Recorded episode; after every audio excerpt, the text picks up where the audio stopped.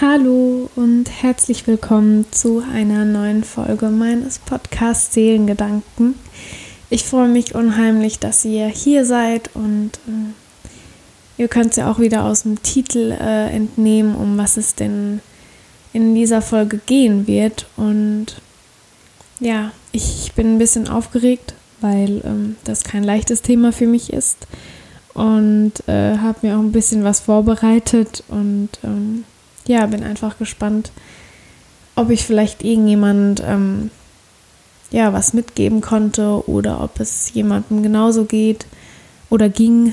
Und ähm, ja, wollte heute einfach mit euch über die Eif jemand ähm, die Folge über die Selbstliebe gehört hat, habe ich ja angesprochen, dass die Eifersucht ja bei mir so ein ein Wendepunkt war, ähm, um einfach anzufangen, ähm, mich selbst mehr anzunehmen. Sprich, äh, man kann ja daraus schon hören, dass ich aus der Eifersucht auch was Positives ziehen konnte. Aber ähm, ja, die war leider nicht nur positiv.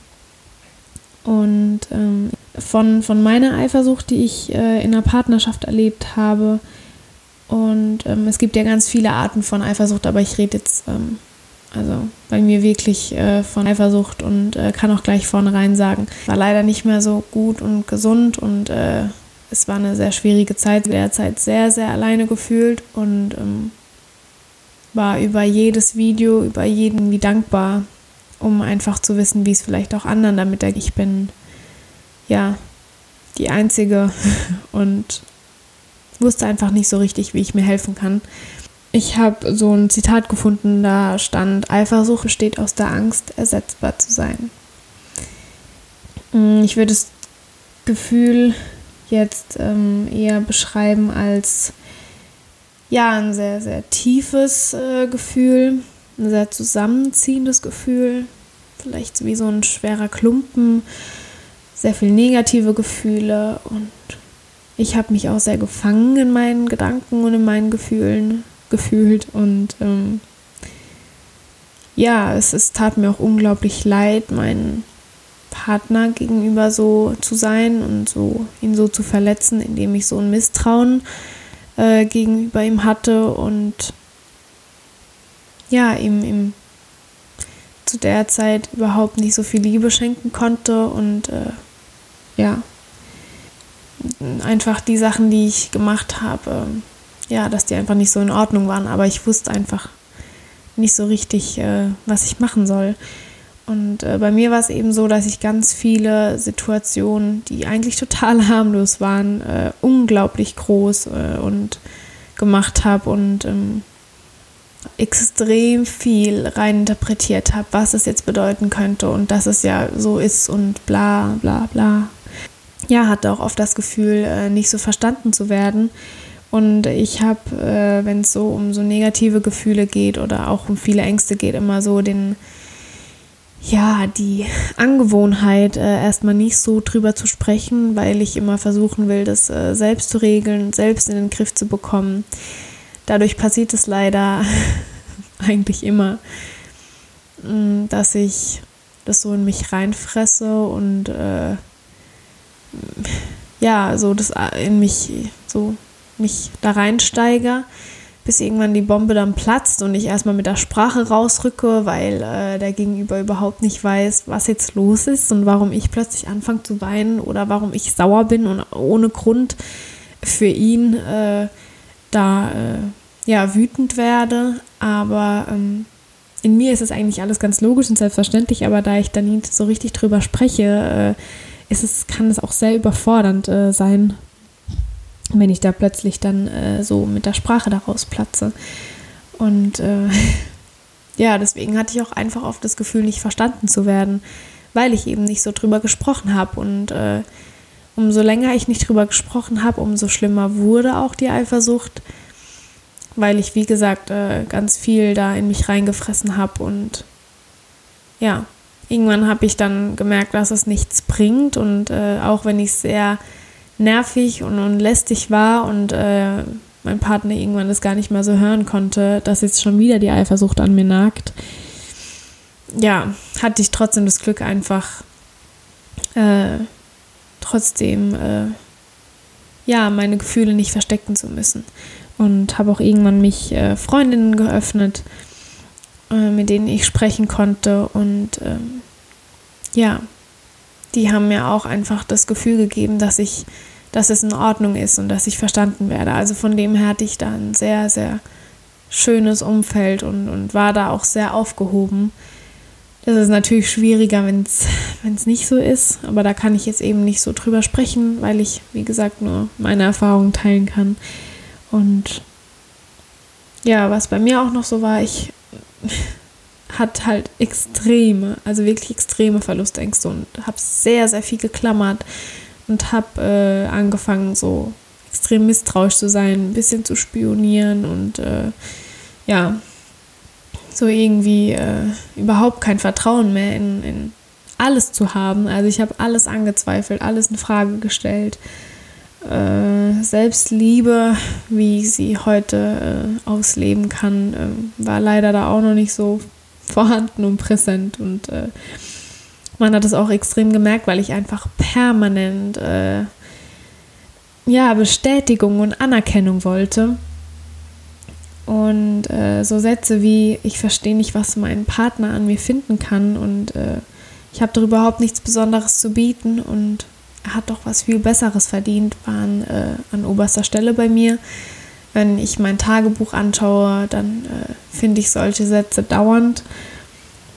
Ähm, ja, einfach weil wir uns im Prinzip nur in dem Maße geliebt fühlen können, äh, wie wir uns selbst ansehen und mögen.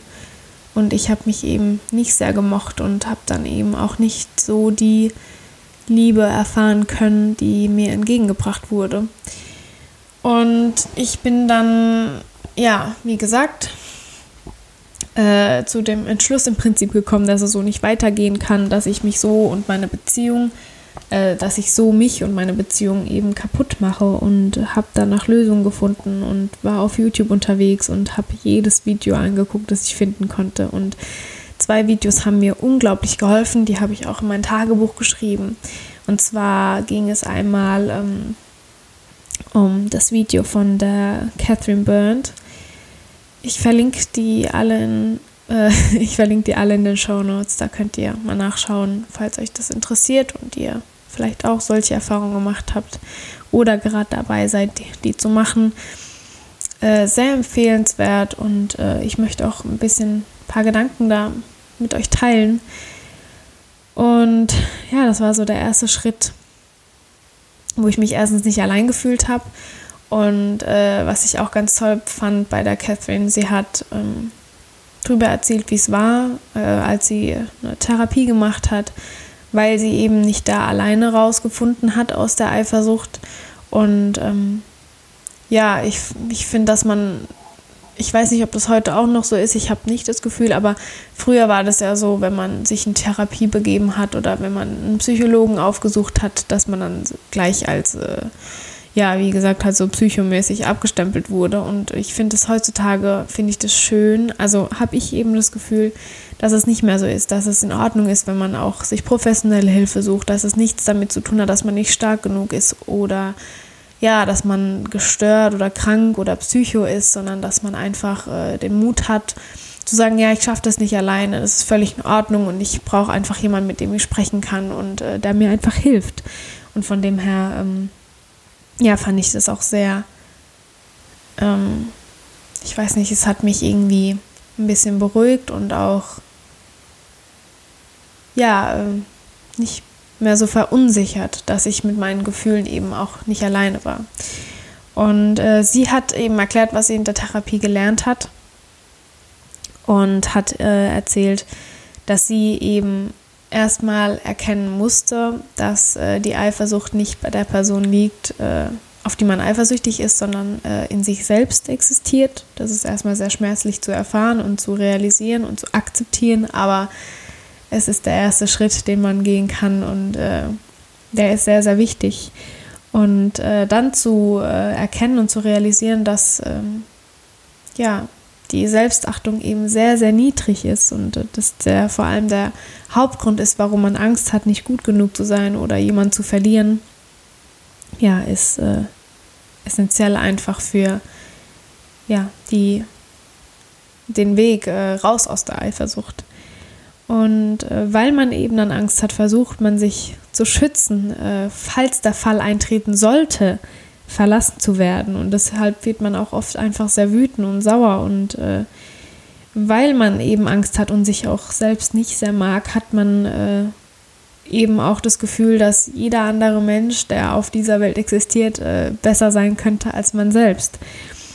Und äh, ja, dann, dann tritt eben die Angst auf, dass äh, der Partner genau das merkt, dass alle anderen besser sind als man selbst und dann verlassen wird. Was ja natürlich nur in unseren Köpfen äh, stattfindet. Hoffentlich meistens. und ähm, deshalb passiert es dann auch, dass man äh, eben versucht, alles zu kontrollieren und ja, wenn diese Kontrolle nicht mehr gegeben ist oder man merkt, äh, sie zu verlieren, dann, dann kommt eben wieder die Angst und äh, dann hat man das Gefühl, sich rechtfertigen zu müssen. Und äh, wie bei mir auch, dass man einfach ganz viel Bestätigung für die Dinge braucht, die man kann. Denn ähm, es fühlt sich eben so an, als ob man nur für die Dinge geliebt wird, äh, nur für die Dinge geliebt wird, die man äh, gut kann und die einen liebenswert machen. Und ja, wenn diese Dinge nicht mehr da wären, dann ist man eben ja nicht mehr so liebenswert, wütend, traurig und vielleicht auch unfreundlich.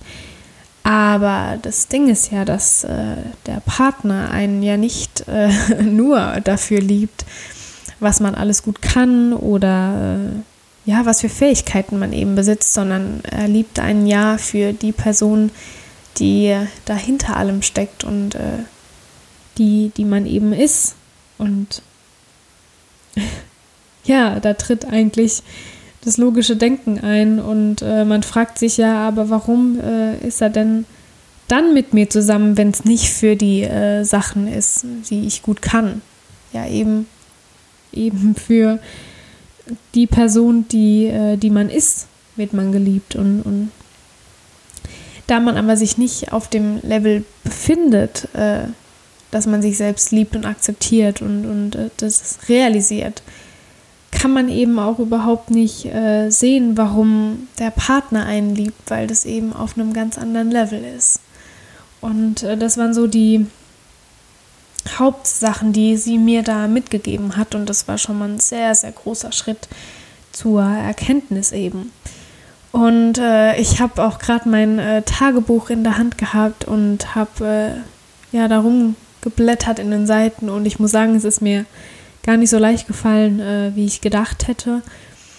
Ich habe gemerkt, wie so sich meine Brust zusammenzieht und, und äh, ja, ich das eben als sehr traurig empfunden habe, wie ich mit mir umgegangen bin und wie ich mit meinem Partner umgegangen bin. Ich habe mich ganz, ganz oft als krank bezeichnet, als Freak. Ich habe äh, ganz oft geschrieben, dass ich doch überhaupt keinen Konkurrenzkampf möchte und äh, warum ich nicht einfach aufhören kann äh, und nicht sehen kann, dass ich genug bin. Und ich habe extrem viele Hochs und Tiefs gehabt, weil ich immer wieder dachte, dass ich so weit bin. Und dann kam aber wieder ein Rückschlag. Und diese Rückschläge sind ganz, ganz oft äh, eingetreten. Und ich würde jetzt sagen, dass ich nach zwei Jahren äh, eigentlich ja diese Art von Eifersucht einfach überwunden habe. Und ähm, dass ich ja, wie schon am Anfang gesagt, aus diesen Zeiten auch viel mitnehmen konnte, aber dass es eben ja, sehr, sehr schwierig war. Und ich muss auch heute noch dran arbeiten. So wie die Selbstliebe im Prozess ist, ist auch äh, für mich die Eifersucht einfach so ein Prozess, äh, den ich immer wieder durchlebe und äh, ja, der mich aber dann auch wachsen lässt und stärker macht. Und ich habe noch jemand auf YouTube gefunden. Ich nenne ihn so meinen persönlichen Psychologen. ähm, ich, ich bin mir nicht so sicher. Ich glaube, dass er Psychologe ist ähm, verlinke ich auch in den Show Notes. Ich kenne gerade, wenn ich ehrlich bin, gar nicht seinen richtigen Namen, aber sein YouTube-Kanal heißt, heißt glaube ich, actualized.org. So? Ich bin mir gar nicht sicher. Ähm, aber ich verlinke ihn auf jeden Fall unten. Und der hat es eben auch auf den Punkt ge gebracht. Er hat nämlich eine Folge über Eifersucht gemacht und äh, da lag auch der Schlüssel so drin, dass ähm, da habe ich mich auch noch gar nicht so mit beschäftigt, mit dem, was ich mich heute beschäftige. Er hat auch gemeint, dass das Problem daher kommt, dass wir einfach von innen heraus nicht glücklich sind. Und es gibt ganz viele externe Dinge, die, äh, die ein Mensch geben kann. Sowas wie Liebe zum Beispiel. Und ähm, diese externen Dinge sind auch sehr schön und, und toll, aber im Prinzip braucht man diese externe Liebe vor allem nicht, um ja, zu überleben, sage ich jetzt mal, weil man diese Liebe eigentlich nur in sich selbst von innen heraus finden kann und ähm, er hat gesagt, dass Liebe zwar was Wunderschönes ist, aber es macht dich nicht zu 100% glücklich, wenn du nicht von innen heraus glücklich bist.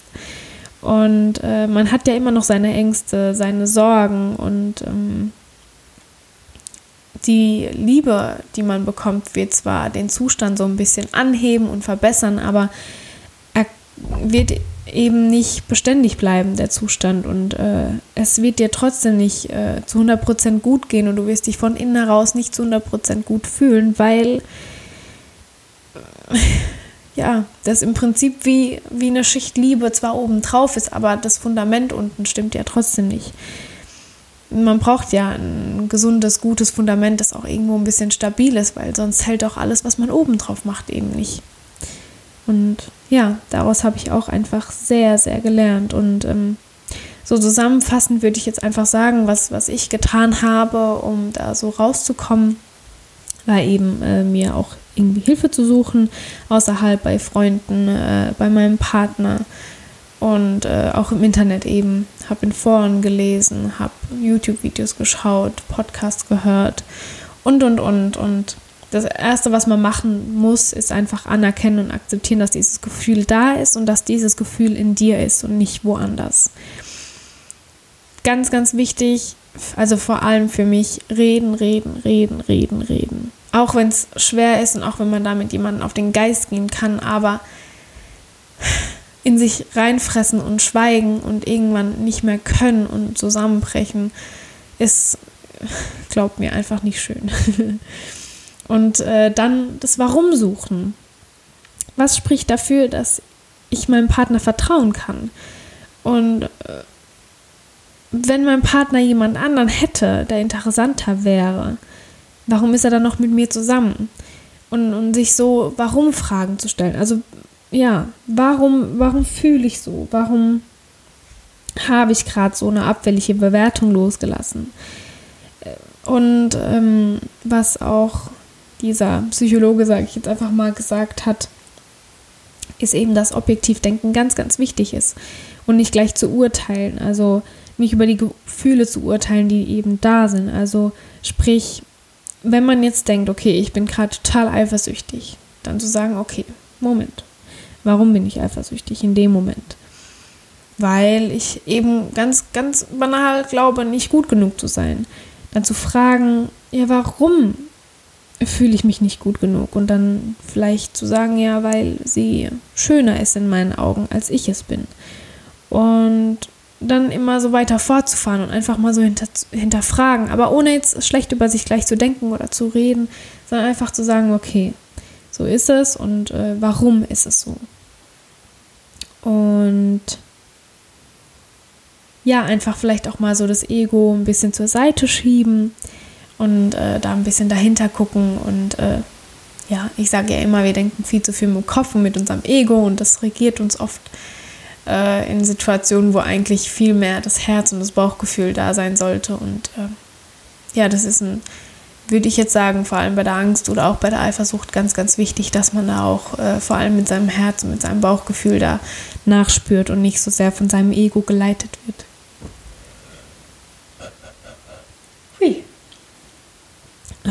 Tut mir leid, es ist müde. Es ist müde. Oh, Anna. Es ist spät, wollte ich sagen, und ich bin müde.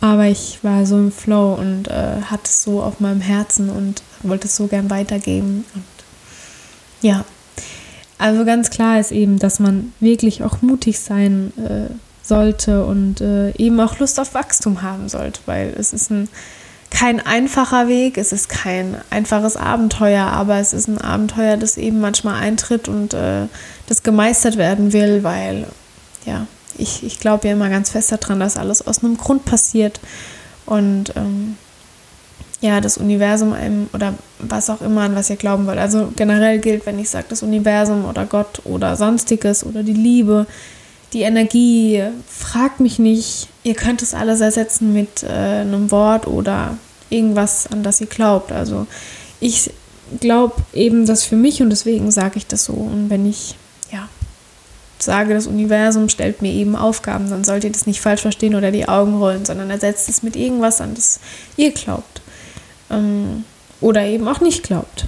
Aber ja, ich wollte eigentlich nur sagen, dass das Universum einem immer wieder Aufgaben stellt und die Aufgaben irgendwie gelöst und gemeistert werden wollen. Und ja, es hat es mir immer wieder gestellt, ein ganzes Jahr lang, so richtig, richtig heftig. Aber ich würde sagen, dass ich das ganz gut gemeistert habe. Und äh, ja, ich hoffe einfach, dass ich euch da helfen konnte durch das, als ich mich geöffnet habe.